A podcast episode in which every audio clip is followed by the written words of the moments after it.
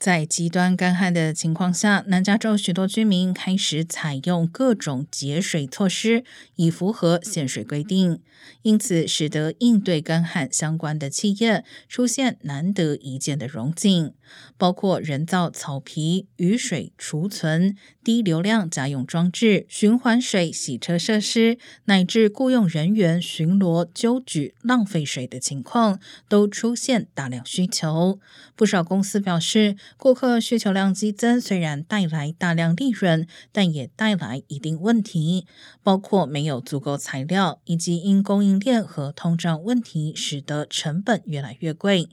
同时，许多与干旱相关产品或服务是一次性的，因此生意兴隆恐怕只是一时之需。